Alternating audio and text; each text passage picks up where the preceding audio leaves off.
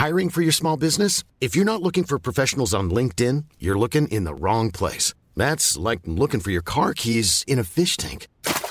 LinkedIn helps you hire professionals you can't find anywhere else, even those who aren't actively searching for a new job but might be open to the perfect role. In a given month, over 70% of LinkedIn users don't even visit other leading job sites. So start looking in the right place. With LinkedIn, you can hire professionals like a professional. Post your free job on linkedin.com slash people today. Face à l'info, 19h, c'est le ravi de vous retrouver ce soir. J'espère que vous avez passé un excellent week-end. Comment va ma Charlotte? Très bien. Marc? Bah pourquoi je n'irai pas J'avais un doute.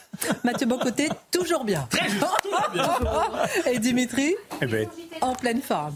Et au sommaire, on va commencer le sommaire tout de suite à Paris, dans le très chic 7e arrondissement. Un migrant a vandalisé l'église Saint-François-Xavier. Une église qu'il avait lui-même déjà vandalisée. De quoi ce silence face aux attaques de chrétiens au niveau local comme au niveau international est-il le nom? Le même silence pèse sur l'Arménie, premier royaume chrétien de la planète. Alors que le Haut-Karabakh a été vidé de sa population sans que personne ne bouge, rend-on l'Arménie coupable d'être chrétienne? L'édito de Mathieu Bocoté. L'insécurité a largement gagné nos campagnes, drogue, délinquance, enlèvement, refus d'obtempérer. Et c'est pour renforcer la sécurité que de chaque Français qu'Emmanuel Macron a décidé de doubler la présence sur le terrain de nos policiers et de nos gendarmes. Pour la gendarmerie, 3500 postes supplémentaires, 238 nouvelles brigades partout en France. Les zones rurales seraient-elles le ventre mou de la sécurité en France? Pourquoi les villes ne sont plus les seules à être criminogènes? Le décryptage de Dimitri Pavlenko.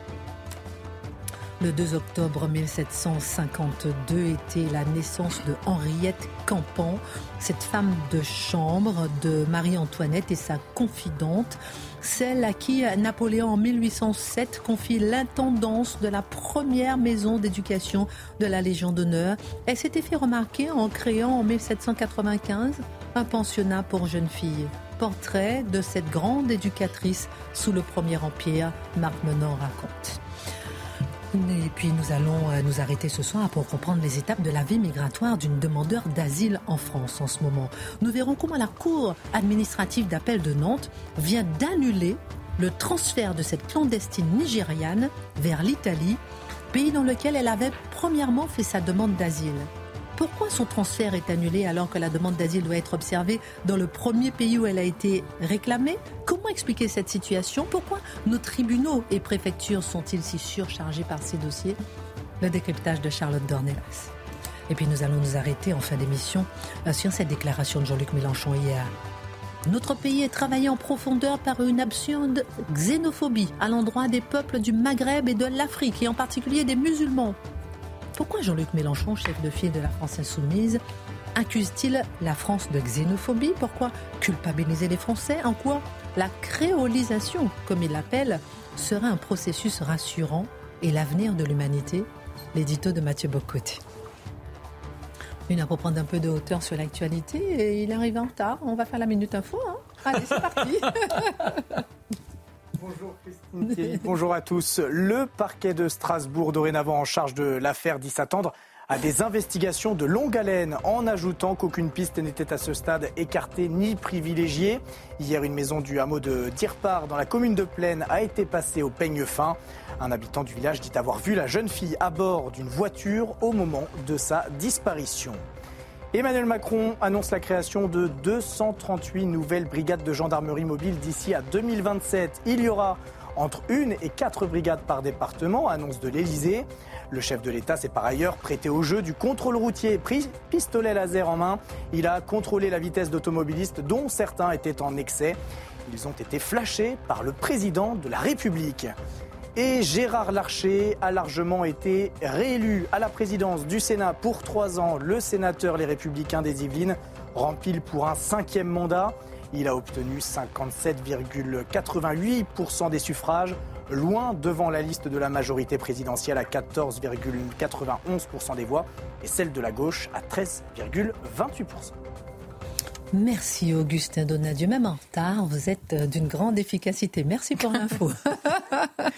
C'est vrai qu'on change de plateau, on se balade, c'est perdu dans les couloirs. Merci en tout cas d'être là pour l'info. Merci beaucoup, Auguste Donadieu. Alors, le vandalisme antichrétien, il est devenu euh, banal en France. Mathieu Bocoté, on va s'arrêter euh, sur tous ces sujets. Il est régulièrement constaté, mais suscite rarement de l'indignation. Est-il sans lien avec l'indifférence affichée par plusieurs à l'endroit de ce qui se passe contre les Arméniens? Enfin oui, c'est un lien assez inattendu, mais que nous allons chercher à faire, je crois, parce qu'il éclaire le rapport des Français à leur propre identité. Alors, point de départ, le vandalisme antichrétien, c'est une scène qui s'est passée tout récemment dans une église du 7e. Un migrant récidiviste, donc, qui avait déjà euh, fait du vandalisme dans cette église, et quelques mois plus tard, probablement convaincu qu'il n'en avait pas assez, euh, fait, revient et fait du vandalisme encore. Et si vous permettez l'expression, on parle rarement effectivement de ces attaques dans les églises. Elles sont régulières à ah ben Paris. Et nous, à chaque fois, on essaie de mettre un, coup de projecteur. Ah, ah ben j'y reviens, j'y reviens parce que c'est fondamental. C'est justement, c'est des événements qui se reproduisent, mais qui ne sont pas métabolisés médiatiquement. Et j'y reviendrai dans un instant. Ce qui est intéressant, dit, c'est de voir à quel point chaque fois que l'Église est attaquée, elle en fait très peu pour qu'on soit au courant. Moi, je suis fasciné par ces prêtres, je suis fasciné par ces, euh, ces figures importantes du clergé qui, dès qu'on leur tape dessus, décident, c'est la politique, vous savez, tendre l'autre joue, tendre l'autre joue. Mais ils n'ont que des joues à tendre, ces gens-là. J'aimerais citer, soit dit en passant, une très belle phrase qui vient d'un film euh, consacré à Andreotti, hein, une figure politique italienne des années 70, je crois, qui disait Notre Seigneur, dans sa bonté, nous a demandé de tendre l'autre joue, et dans sa sagesse, ne nous a donné que deux joues. Bon, eh ben, de ce point de vue, je considère qu'une bonne partie du clergé catholique croit avoir des joues à l'infini à tendre pour ceux qui font du vandalisme antichrétien. Alors, en, en filigrane, c'est parce que le, prêtre de cette paroisse ne voulait pas qu'on en, qu'on en fasse trop. Donc c'est pour ça que, et je comprends aussi votre indignation. On a envie d'en parler, nous. Oui, oui, oui, je suis désolé, il ne peut pas maîtriser complètement l'actualité. Le, domaine des cieux lui appartient, le domaine des médias un peu moins. Quoi qu'il en soit, quoi qu'il en soit, ces actes sont nombreux. Je note une chose, le profil des vandales n'est pas toujours le même. Hein. Il faut le savoir, le profil des vandales peut varier. Quelquefois, c'est pour des, rituels vaguement sataniques. Quelquefois, ce sont des imbéciles qui veulent tout simplement piller dans une église. D'autres fois, c'est pour humilier, d'une, très clairement, les codes de la France chrétienne. Donc, toute une série de motifs s'additionnent. Mais à travers cela, il y a une trame d'actualité profonde qui s'écrit, qui est celle du vandalisme antichrétien. Petit retour à il y a quelques je je vais retracer un peu cette trame à l'automne, décembre 2021, Charlotte, sur ce plateau, nous en avait parlé. On s'en souvient peut-être. Une procession catholique avait été attaquée à Nanterre. On est en France, à Nanterre, une procession catholique, et des gens s'étaient jetés sur eux avec des, euh, des slogans marqués sous le signe de l'islam. Je raconte les faits tout simplement, avec cette phrase Vous n'êtes pas chez vous vous n'êtes pas chez vous ici. Donc, autrement dit, on chasse, on disait désormais, vous, catholiques, lorsque vous exposez dans l'espace public, en certaines parties du territoire, vous n'êtes plus les bienvenus. Ce territoire n'est plus le vôtre. C'est ce qu'on pourrait appeler de manière un territoire conquis, ou à tout le monde un territoire où s'exerce une souveraineté, où s'exercent des mœurs qui ne sont plus celles de la France historique. Ça va un peu plus loin. Fin 2022, il y a une vague d'actes antichrétiens qu'on peut voir, ça, traîne dans les journaux. Hein. Si on cherche l'info, on peut la trouver. En Corse, au mois de mai de cette année, il y a une série d'actes antichrétiens, encore une fois. Mais faisant ma recherche pour cette chronique, une chose m'a frappé, c'est que ces faits sont toujours présentés sur le mode du fameux fait divers, et il n'y a pas dans l'actualité, quand on regarde, le, je sais il y a une actualité Ukraine, il y a une actualité Arménie un peu ces temps-ci, il y a une actualité euh, comment la droite va-t-elle se suicider encore une fois. Mais euh, l'actualité euh, persécution antichrétienne est absente. C'est toujours dispersé, c'est saucissonné, c'est fragmenté, et il faut véritablement chercher pour comprendre que ce vandalisme, il est récurrent il revient et c'est quand même pas un détail. Alors allons plus loin. Pourquoi? Pourquoi? Imaginons si demain il y avait du vandalisme régulièrement contre des mosquées. Imaginons si ce vandalisme était régulier, puis on trouvait que le type qui faisait ça, c'était pas dans ce cas-là un, migrant récidiviste, mais c'était, je sais pas moi, un type vaguement associé à ce qui peut avoir de plus caricatural chez ceux qu'on appelle les identitaires. Est-ce que vous croyez que ce serait un fait divers? Ou est-ce qu'on n'aurait pas l'ensemble de la classe politique qui se mobiliserait contre cette agression faite contre la République? N'oubliez jamais qu'on est dans ce pays où lorsque des jeunes militants vont brandir des, des slogans, vont dire des slogans pour dénoncer la violence faite aux femmes, l'agression de certaines femmes, on considère que ce sont des propos haineux. Donc pourquoi ce deux poids, deux mesures qui est récurrent à la matière? La réponse est assez connue, il faut bien le dire. C'est que si vous êtes la bonne catégorie de victimes, c'est-à-dire globalement des victimes issues des minorités, alors là, on va se porter à votre défense. Si vous êtes une victime issue de la majorité, et dans ce cas-là, c'est le christianisme, c'est le catholicisme, vous êtes un fait divers insignifiant et n'essayez surtout pas de faire savoir qu'on vous a agressé parce qu'alors vous feriez le jeu de l'extrême droite. Alors, vous vouliez faire, euh, Mathieu Bocoté, un lien entre cette indifférence et l'indifférence affichée pour l'Arménie qui choque beaucoup de chrétiens et beaucoup de Français? Ben, je dirais euh, à peu près n'importe quel être humain un peu, euh, vaguement civilisé. On est devant nous, et là je pense que la formule n'est pas exagérée, d'autant qu'elle est utilisée par les représentants arméniens, on est devant une épuration ethnique aujourd'hui dans l'Artsakh on est devant une entreprise très nette. Quel est l'objectif? Il s'agit, d'ailleurs c'est à peu près réussi, de chasser, chasser les Arméniens de leur terre historique. Il s'agit de les congédier. Il s'agit de les arracher à leur pays. Et n'oubliez jamais une chose. Qu'est-ce qu'un un nettoyage ethnique qui peut culminer dans un, appelons ça un génocide culturel? Je distingue, là, on ne parle pas de, de massacre. Qu'est-ce que c'est? C'est qu'il s'agit non seulement de chasser un peuple de chez lui, il s'agit non seulement de l'expulser de son propre pays, mais il s'agit d'effacer jusqu'au souvenir de sa présence en ce pays. Et c'est ce qui se passe aujourd'hui en, dans en Artsakh, c'est ce qui se passe avec l'Azerbaïdjan qui lance cette opération de nettoyage ethnique. La formule, encore une fois, est celle des représentants de l'Artsakh.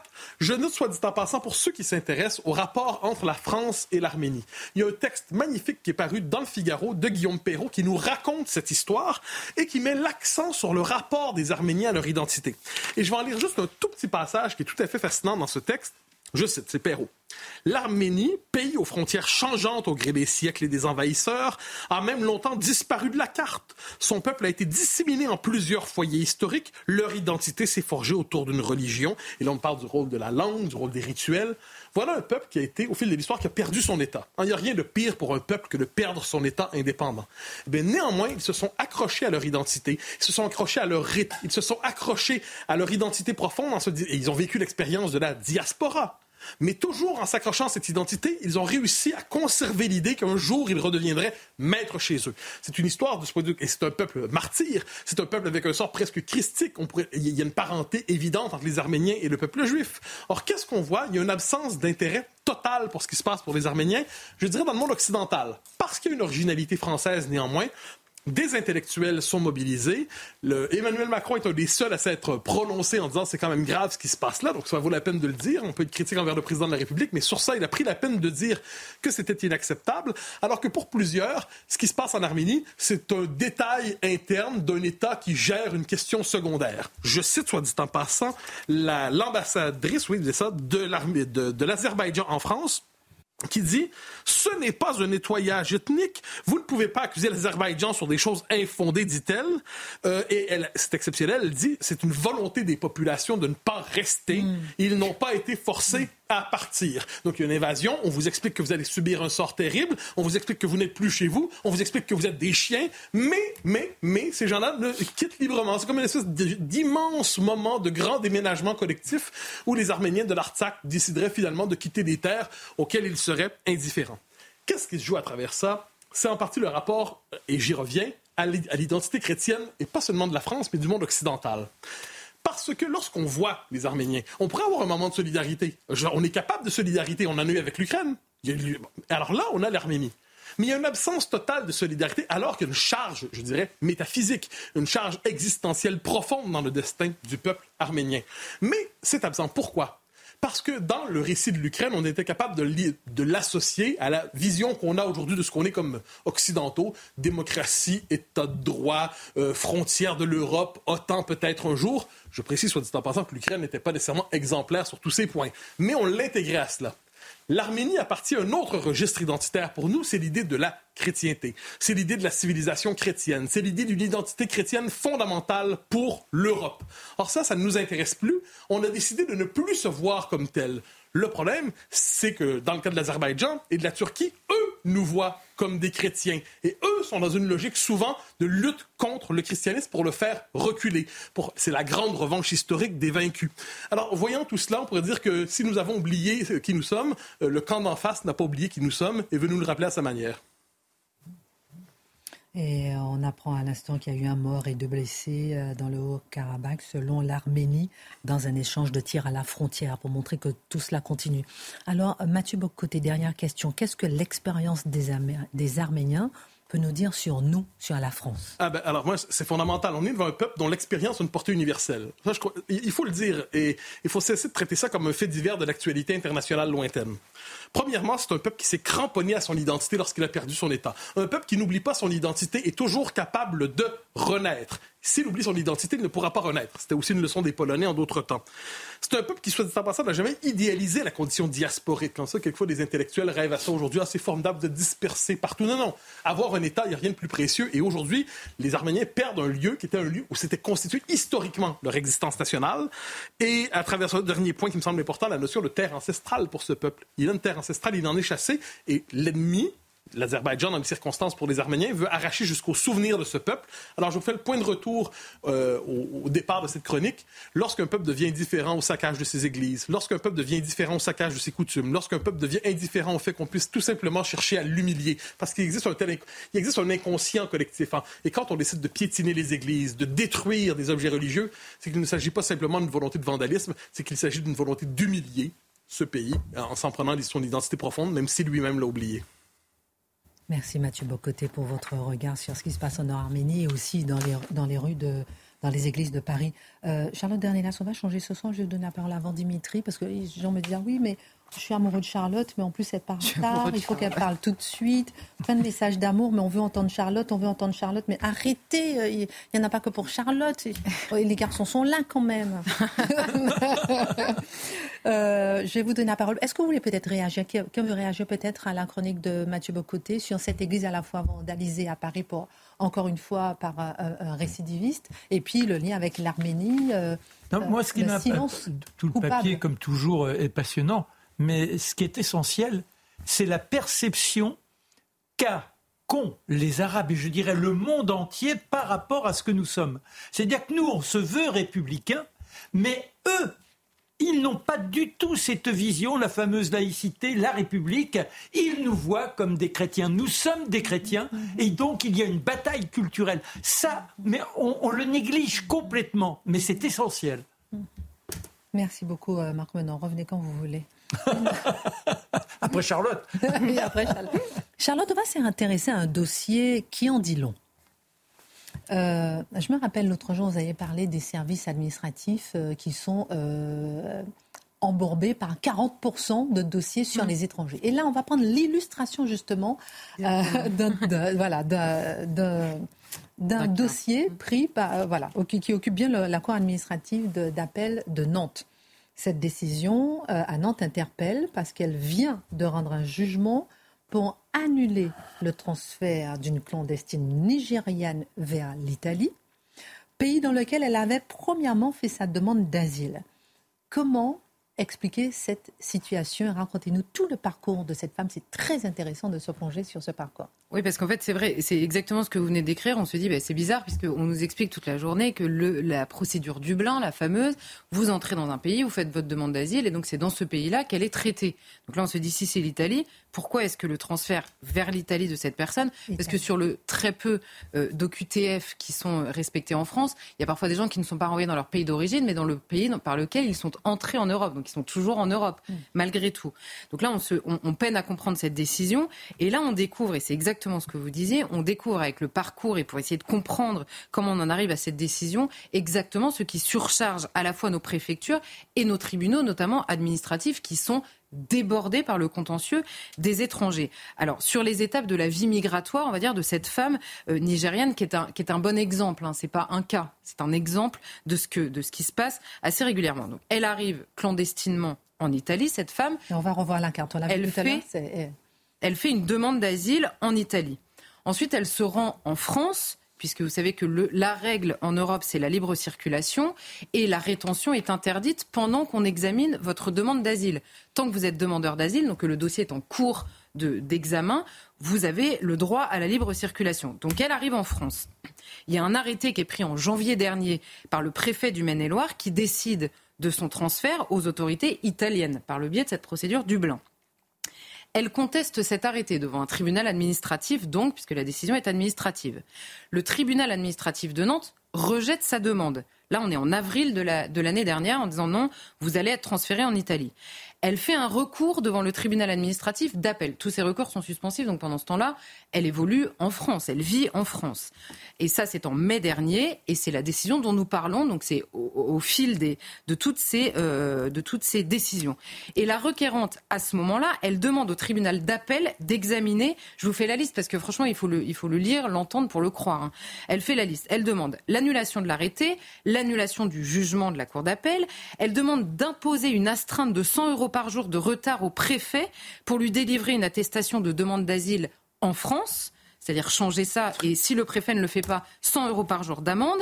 Et ensuite, elle demande un nouvel examen de sa situation dans un délai de 48 heures à partir de la décision de justice.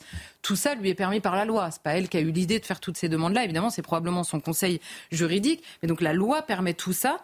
Et en prime, cerise sur le gâteau, de verser 3 000 euros à son avocat tout en sachant que cette femme est prise en charge totalement par l'aide juridictionnelle. C'est-à-dire que ce n'est pas elle qui débourse de l'argent pour aller devant le tribunal, c'est euh, l'aide juridictionnelle, en l'occurrence, est totale pour cette femme au moment où elle fait appel. Bien informée et bien conseillée. Bien informée et bien conseillée, exactement. Non, mais c'est vrai. Et alors, pourquoi est-ce qu'elle fait cette demande devant le tribunal d'appel? Elle explique que le magistrat et le préfet ont oublié de considérer le risque pris par un retour ricochet, ce qu'on appelle en droit le retour ricochet au Nigeria. Donc le fait qu'elle aille en Italie, elle pourrait être envoyée au Nigeria. Donc là, la justice dit oui, mais là, les traités européens disent c'est pas une raison pour ne pas vous renvoyer en Italie. Mais elle soulève autre chose. Elle dit les autorités italiennes n'ont pas été informées de la naissance de son deuxième enfant en France. Et là, vous comprenez que la naissance d'un enfant, c'est compliqué ensuite pour expulser une personne. Et la troisième chose, la décision contreviendrait à la Convention européenne de sauvegarde des droits de l'homme et des libertés fondamentales. Donc c'est les trois choses qu'elles exposent. Bon, après, il y a quelques arguties juridiques extrêmement pénibles, encore plus pénibles, j'ai envie de dire. Je me suis, suis passée un peu vite dessus. Le préfet avait rejeté cette demande à nouveau avant l'appel. Une fois qu'elle a bénéficié de l'aide juridictionnelle, elle finit devant le tribunal, euh, la cour d'appel, par emporter sa longue bataille contre l'État français. Et en appel, le, tribunal décide de casser l'arrêté préfectoral et d'annuler la décision de justice de première instance. Alors justement, pourquoi son transfert est annulé alors que les règlements prévoient que la demande d'asile ne soit observée que dans le premier pays où elle a été réclamée, en l'occurrence l'Italie eh bien parce que dans n'importe quel règlement, vous savez, vous avez des petites astérisques, hmm. eh bien il y en a aussi dans ceux de l'Union européenne. Alors on a le règlement, là en l'occurrence c'est le règlement de 2013 qui hmm. régit cette fameuse procédure Dublin. Alors la, la première chose c'est que toute demande doit être examinée. Vous savez, c'est la fameuse question, vous n'avez pas le droit de refouler. Une fois que quelqu'un veut arriver dans son pays de destination qui se trouve en Europe, il doit pouvoir faire examiner sa demande d'asile dans le pays de destination. Donc vous ne pouvez plus le refouler. Donc toute demande doit être examinée mais précise le règlement, par un seul État membre, quand même, pour éviter qu'il y ait des demandes d'asile qui soient faites dans 15 pays, pour espérer en avoir une. Et voilà l'article précisément. Lorsqu'il est impossible de transférer un demandeur vers l'État membre initialement désigné comme responsable parce qu'il y a de sérieuses raisons de croire qu'il existe dans cet État membre, là on parle de l'Italie dans le cas qui nous occupe, des défaillances systémiques dans la procédure d'asile et les conditions d'accueil des demandeurs qui entraînent un risque de traitement inhumain ou dégradant. Les, mots ont, leur poids quand même.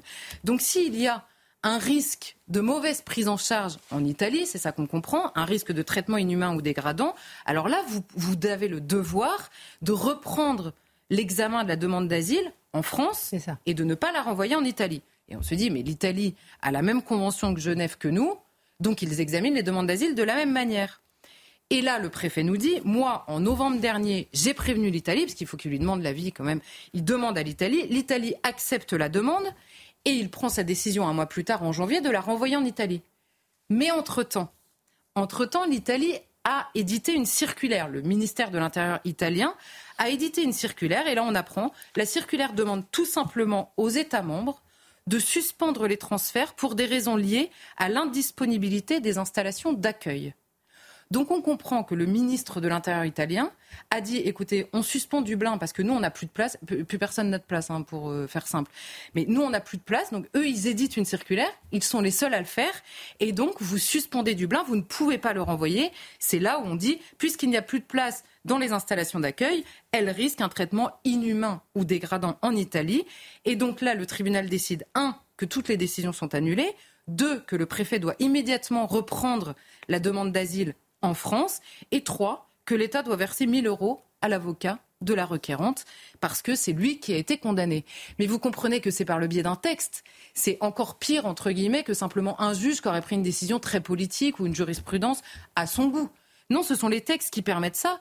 Et notons par ailleurs que, en l'occurrence, la décision qui empêche de renvoyer un clandestin une demandeuse d'asile, parce que là, en l'occurrence, elle a fait une demande d'asile, une demandeuse d'asile en Italie, c'est une décision nationale. On nous explique depuis trois semaines qu'il n'y a rien qui marche à l'échelle d'un pays et que la seule réponse est européenne.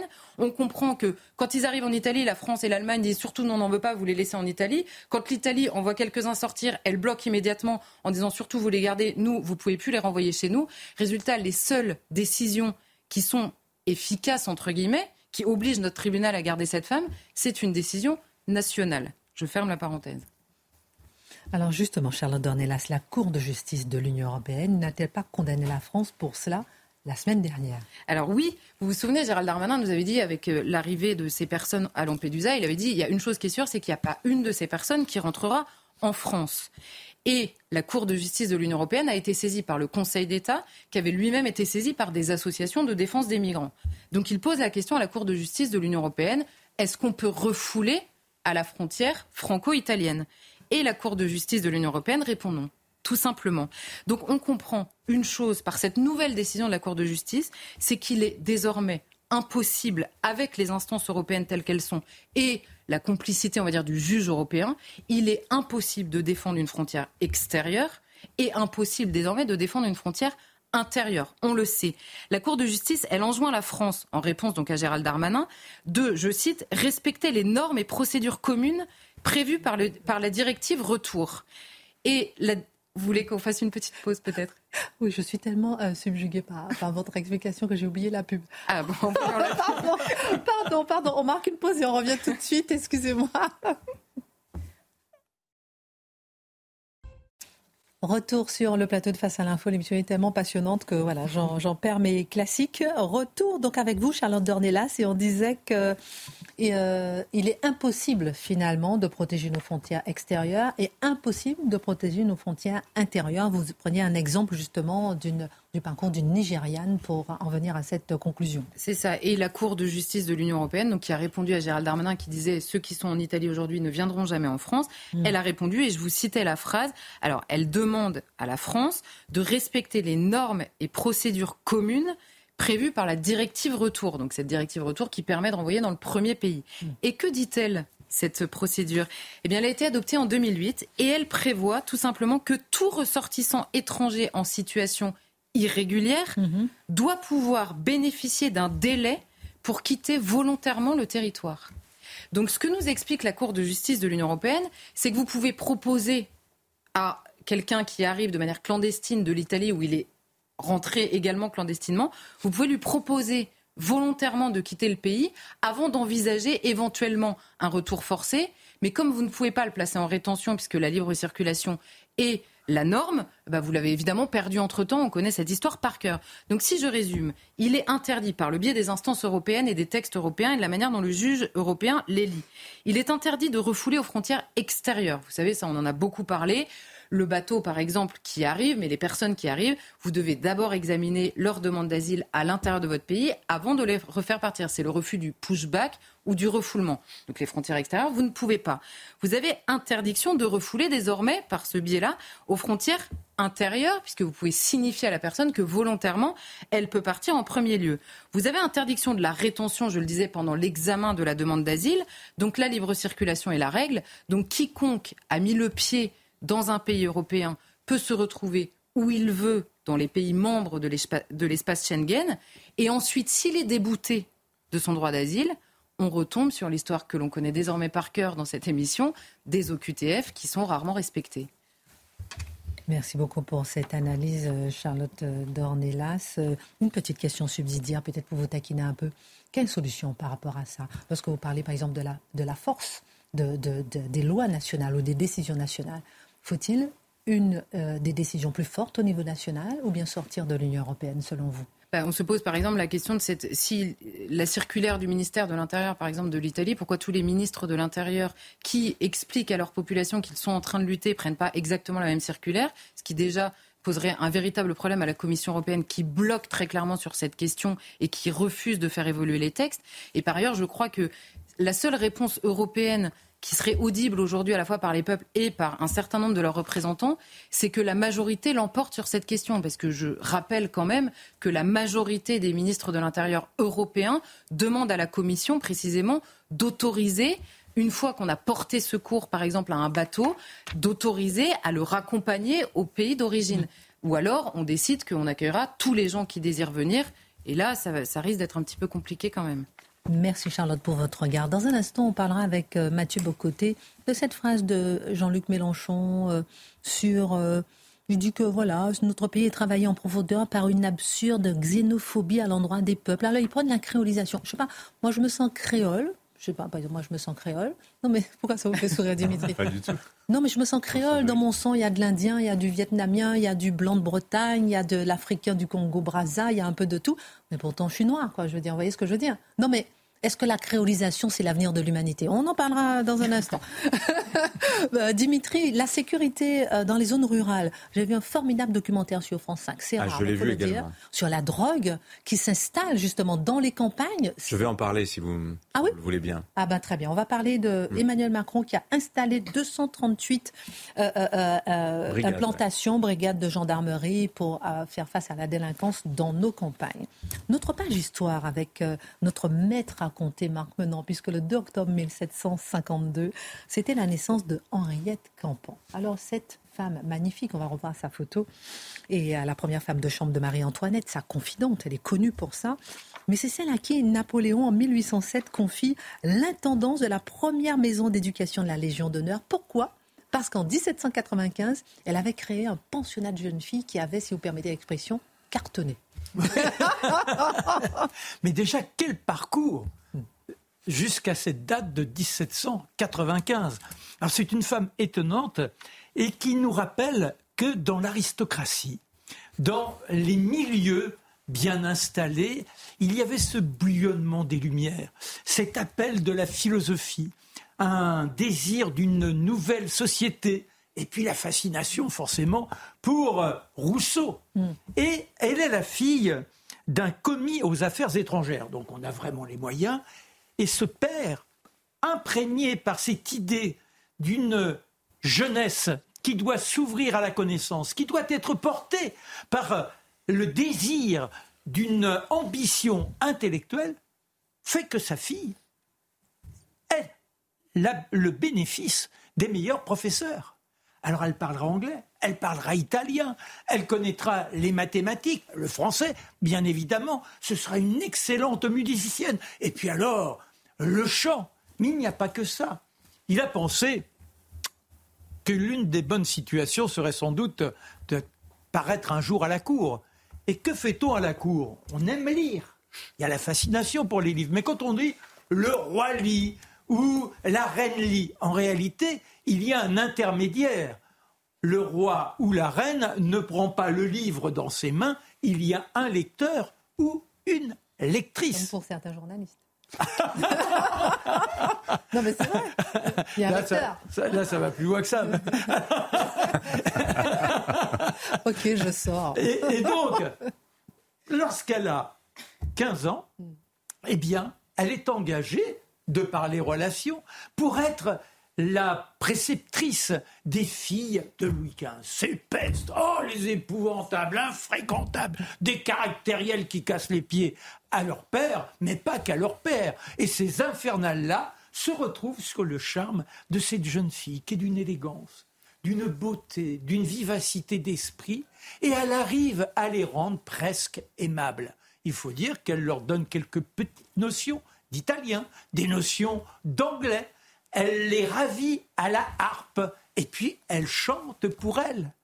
Et quand Louis XV pense que le jeune Louis XVI a besoin de convoler et qu'il choisit Marie-Antoinette, lorsque celle-ci se présente à Compiègne, eh bien, elle hérite d'Henriette comme dame d'honneur. C'est Henriette qui sera celle qui l'accompagnera pour découvrir les mœurs ô combien titilleuses de la cour à Versailles. Parce que on a l'impression que chez les Autrichiens, il y a un côté prussien, c'est l'ordre, c'est l'ordre. Non, non.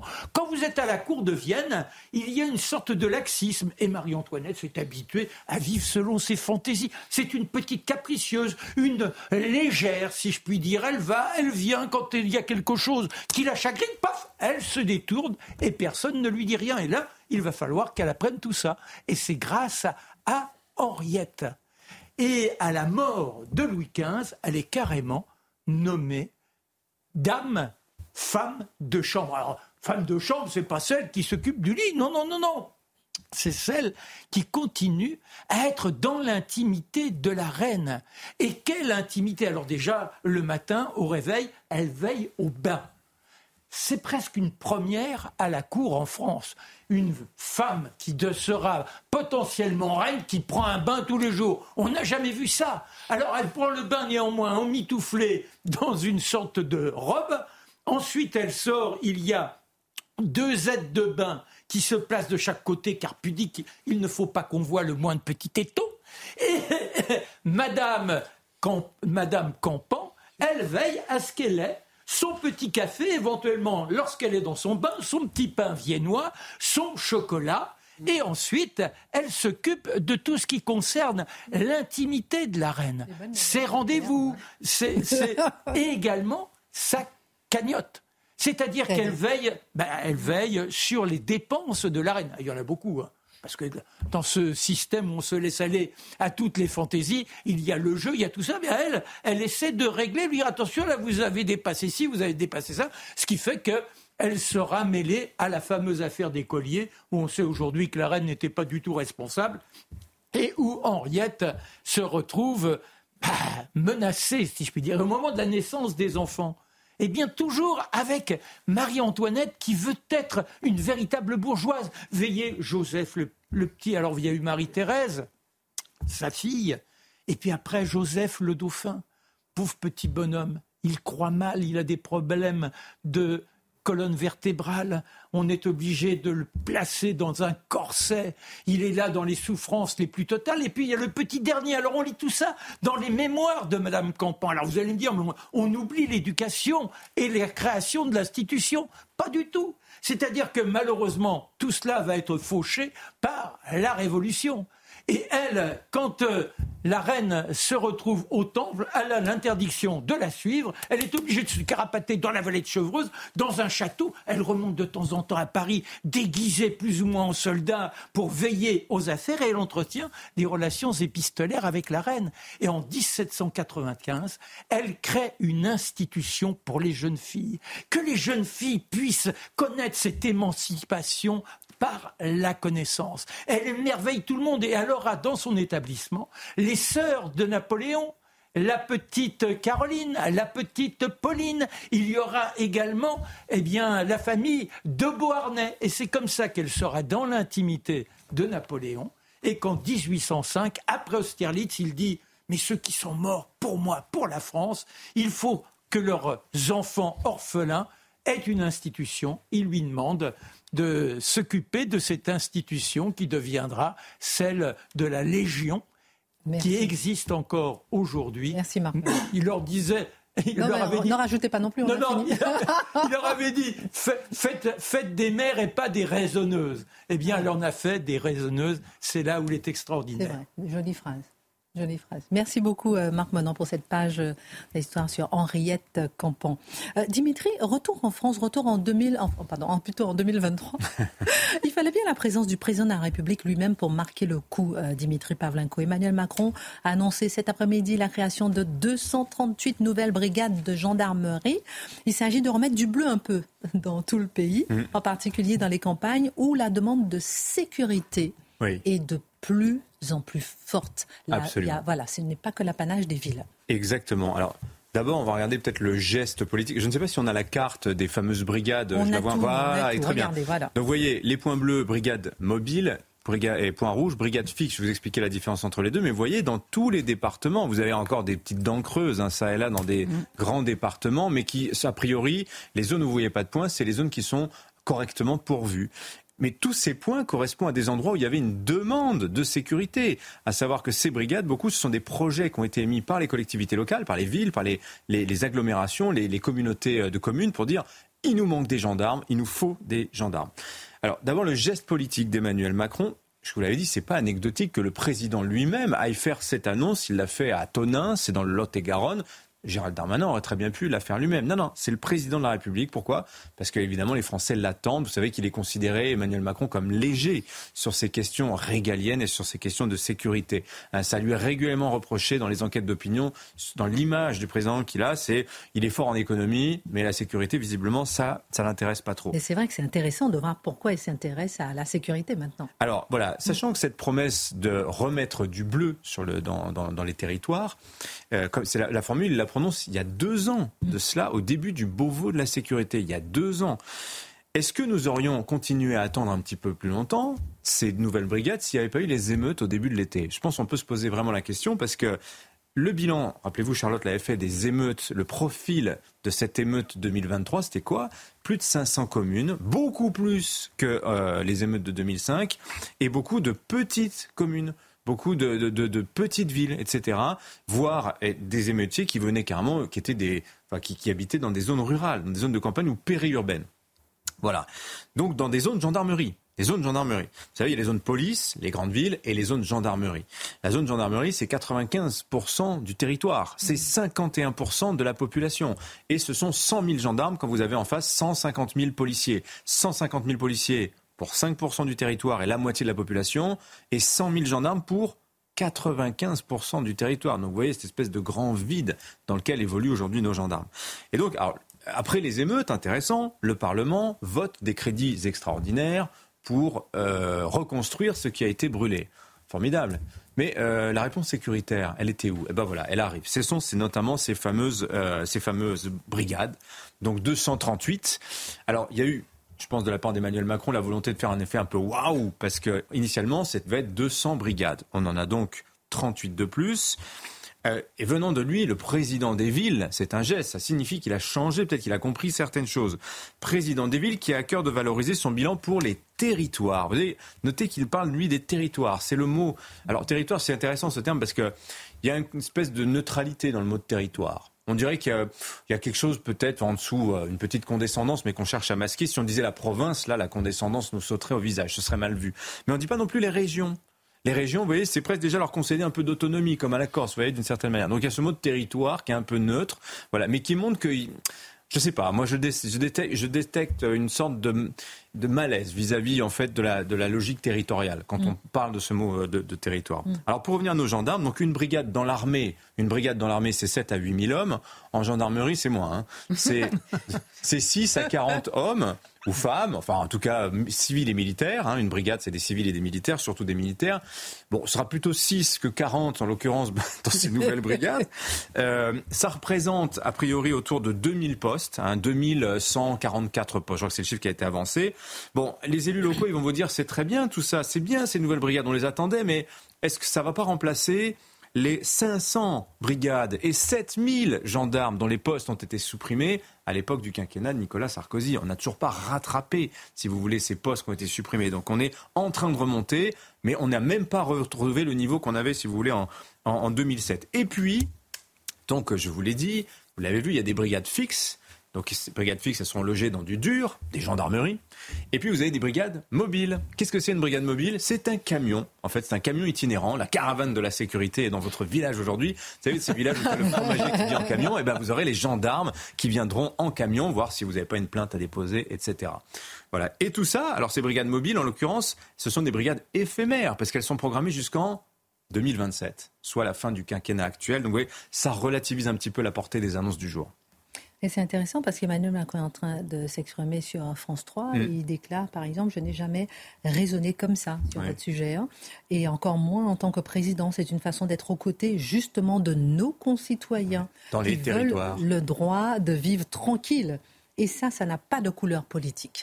Alors, et on continue. C'est malgré tout une bonne nouvelle, euh, quand même, Dimitri, pour les zones rurales qui ne sont plus épargnées par la délinquance. Et ça, on le voit tous les jours, on en parle tous les jours. Ah bah ça, c'est le cœur de notre une belle prise de conscience. Mais bien sûr, parce qu'on vit encore un peu sur euh, ce mythe, vous savez, que le crime serait un produit exclusif de la ville. La ville produit le crime. Mm. C'est une grande idée au 19e siècle. Hein. Vous lisez les, les romans de Su, euh, on parle de ça, chez dans Balzac aussi. C'est un motif littéraire qui est assez puissant. Le, la ville, ce cloaque impur, la zone, cet endroit de débauche, de corruption, et en face, vous avez la, campagne, c'est la nature, c'est la pureté, etc. D'ailleurs, c'est très intéressant cette idée-là, qui perdure jusqu'à nos jours, parce que sous l'Ancien Régime, c'était le contraire. La sécurité, c'était dans la ville, parce qu'on pouvait fermer les portes le soir. Et le danger, il venait de la campagne, justement. Bref. Alors, donc je vous l'ai dit, les chiffres, euh, le problème qu'on avait en gendarmerie, en zone gendarmerie, c'était l'étalement. 100 000 gendarmes pour 95% du territoire, c'est vrai que ça faisait pas beaucoup. Euh, et on a en sécurité toujours cette image de la ville densément peuplé, avec des policiers qui manqueraient de moyens face à une délinquance toujours plus puissante, et en face, bah, des gendarmes euh, qui évolueraient dans des zones un peu vides et surtout très tranquilles. C'est pas vrai. Les zones gendarmerie, aujourd'hui, c'est 70% d'espace urbain ou périurbain. Alors c'est vrai que statistiquement, euh, Jean Darmanin, souvent, qui est attaqué, à qui l'on dit attention, regardez la criminalité, la délinquance monte dans les campagnes. Et il dit souvent oui, mais regardez, c'est vrai que les crimes et les délits, c'est surtout dans les grandes villes. Ça n'est pas faux. statistiquement, on va le voir, ça n'est pas faux. Mais en revanche, dans les petites villes, les villes moyennes, les campagnes, il y a une tendance au rattrapage. On rattrape les grandes villes sur plusieurs euh, catégories, si vous voulez, de la délinquance. Ah bah, ça tombe bien, justement. C'est grave quand même. Ah bah oui, oui, bien sûr. Et oui, surtout que c'est minoré, si vous, si vous voulez, ce phénomène de, de, de, délinquantisation des espaces ruraux. Euh, justement, il se trouve que le ministère de l'Intérieur vient de publier son bilan statistique annuel de l'insécurité et de la délinquance. Alors, je ne vous ai pas tout mis parce qu'il y a énormément de détails, mais j'ai pris quelques exemples parlants. Regardez les vols violents avec armes. Vous allez voir s'afficher vous avez dix fois plus de chances d'être victime dans une grande ville comme Paris ou Lyon de vols violents avec une arme, de vous faire braquer. Voyez. Mm. Dix fois plus de chances que ça vous arrive dans une grande ville que dans une commune rurale. Et même, vous avez encore plus de chances, plus de 20 fois plus de chances si vous êtes dans une ville entre 100 000 et 200 000 habitants. Euh, on va voir maintenant les, les vols violents sans armes. Là, c'est pareil. Vous allez voir, vols violents sans armes, moyenne en France, vous avez 0,9 habitants sur 1000 qui connaissent ça dans l'année. Dans une très grande ville, euh, c'est 1,3 habitants sur 1000. Dans une commune rurale, vous voyez, c'est anecdotique, c'est 1 sur 10 000. Ça vous arrive beaucoup moins souvent.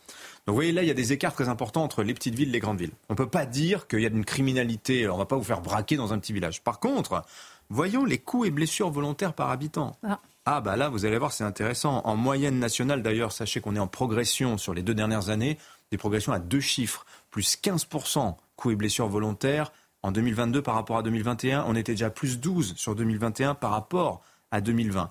Et bien là, entre les communes rurales et les très grandes villes, coups et blessures volontaires, l'écart n'est plus que de 1 à 3. C'est-à-dire que vous avez 5 habitants d'une grande ville sur 1000 qui va connaître des coups et blessures dans l'année. Dans un petit village, ce sera 2 sur 1000. Vous voyez, l'écart n'est pas si, important que ça. Et vous allez sur d'autres catégories de délinquance, la violence intrafamiliale. Le, cinquième département qui a connu les plus fortes progressions de violence intrafamiliale en 2020, c'est le Cantal. Vous voyez, on est vraiment dans la diagonale du vide dans le Cantal. Et vous prenez les escroqueries en ligne, ou encore, et là surtout c'est ce dont il faut parler, l'usage et tout ce qui est infraction liée aux stupéfiants, les ILS dans le langage policier. Alors là, évidemment, on va voir que ça change complètement le profil délinquant et le niveau de délinquance des campagnes. C'est le phénomène majeur de notre époque. Si vous voulez, la délinquance, il y a quelques années dans les campagnes, on était dans les niveaux des années 60.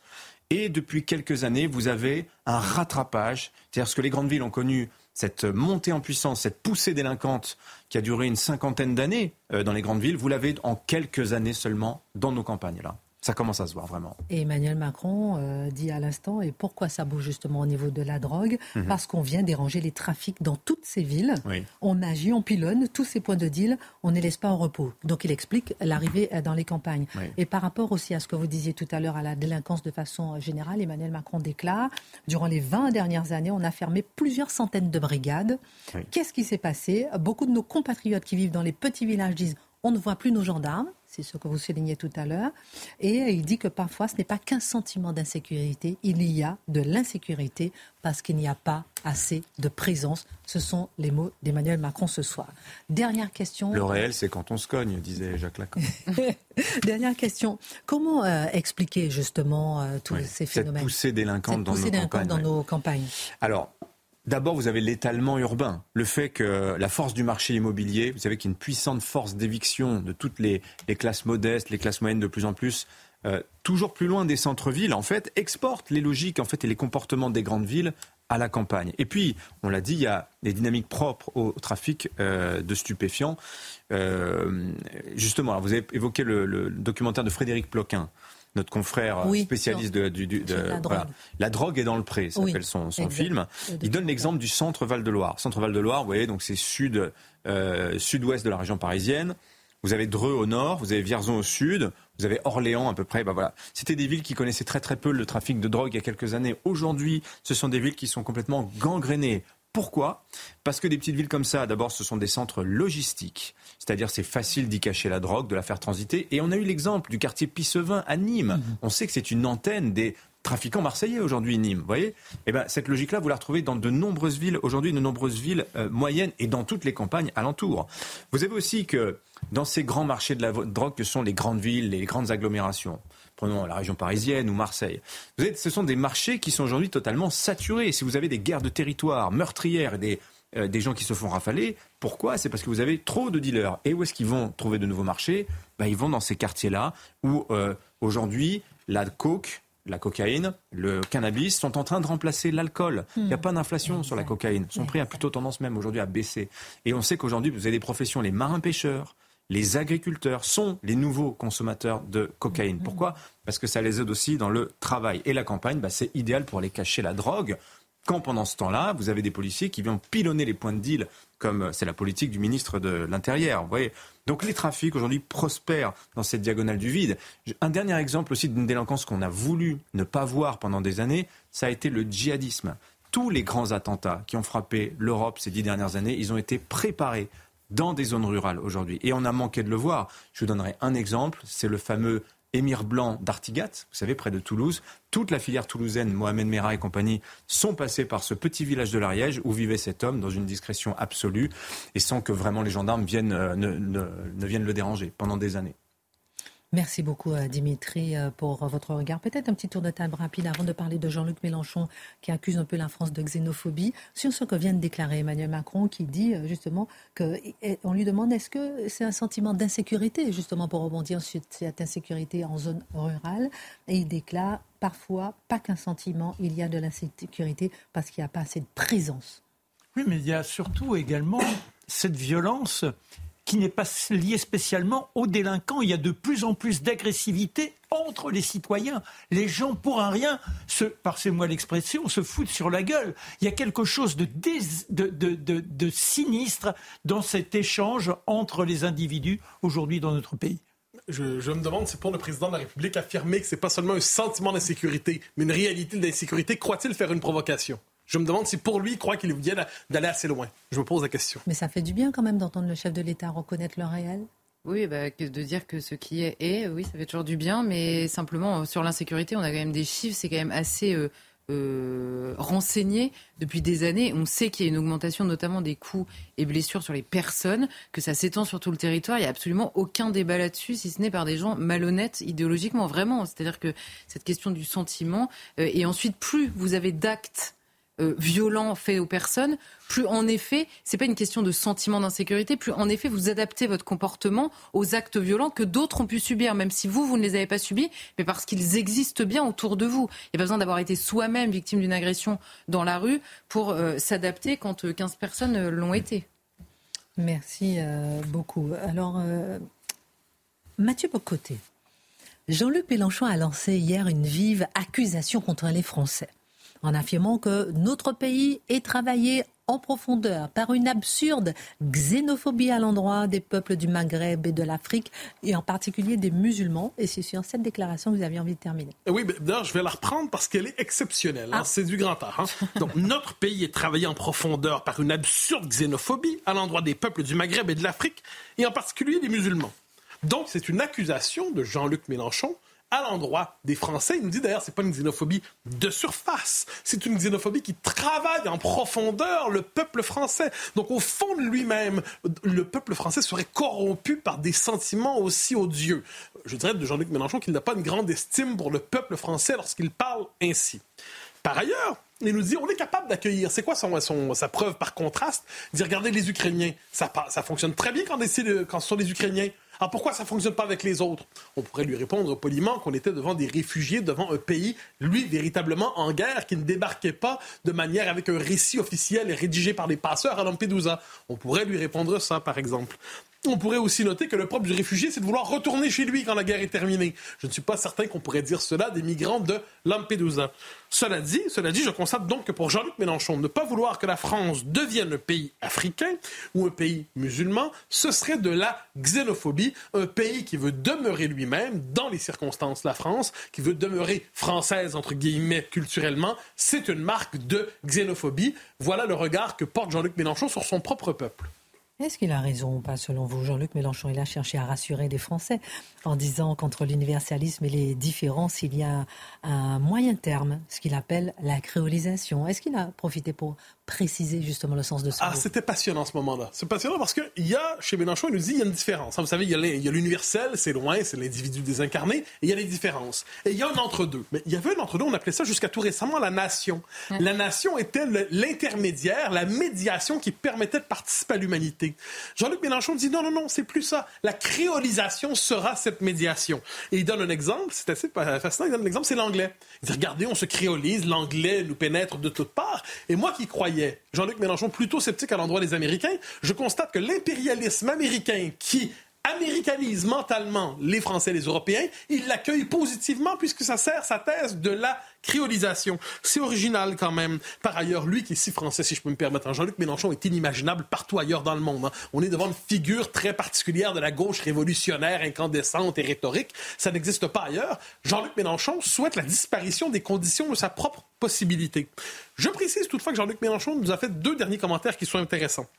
Mais c'est plus ancien. Je me permets de le citer. Il a déjà donné une autre idée. Une autre idée, une autre définition de la créolisation. C'est en 2020. Je cite. Les États-Unis, que vous avez sous les yeux, pas sûr que dans 100 ans, ils soient encore là. Parce que la moitié du territoire a été pris de force au Mexique, que la population hispanophone va devenir majoritaire, et que si elle est majoritaire, elle amènera avec elle une culture, une grammaire, une science, une technique, la poésie des lettres, une langue porte plus qu'un échange. Donc il nous explique, Jean-Luc Mélenchon, que lorsqu'une population change, le pays change d'identité et qu'une culture est remplacée par une autre. Je ne sais pas de quelle manière nommer ce concept. Lui appelle ça la créolisation. Mais c'est intéressant, il reconnaît l'existence de la chose. Mais Jean-Luc Mélenchon veut nous rassurer. Parce qu'il nous dit, vous savez, la créolisation, c'est le destin de l'humanité. Et il dit, ça c'est formidable, ça c'était l'argument auquel je m'attendais pas. C'est comme le Joker, la carte miracle. Il nous dit quand il s'agit d'aller dans l'espace, parce qu'il dit on est dans l'époque où on va conquérir l'espace, on va conquérir l'univers, hein. le multivers peut-être une nouvelle planète. Bon, il nous dit quand on va conquérir l'espace, l'humanité entre dans un nouvel âge et dans la conquête de l'univers. Quand il s'agit d'aller dans l'espace, tout le monde est créole, nous dit Jean-Luc Mélenchon. Quand on va, il s'agit d'aller dans l'espace, tout le monde est, tout le monde est créole. Donc voilà qui est rassurant. Donc nous pouvons sacrifier nos maisons, nos peuples, nos pays, nos cultures, nos langues, parce que lorsque nous allons enfin conquérir un satellite de Jupiter ou un satellite de Mars ou pourquoi pas Mars directement. Nous serons tous créoles quand nous créerons la première colonie humaine quelque part dans l'univers. C'est formidable comme projet politique.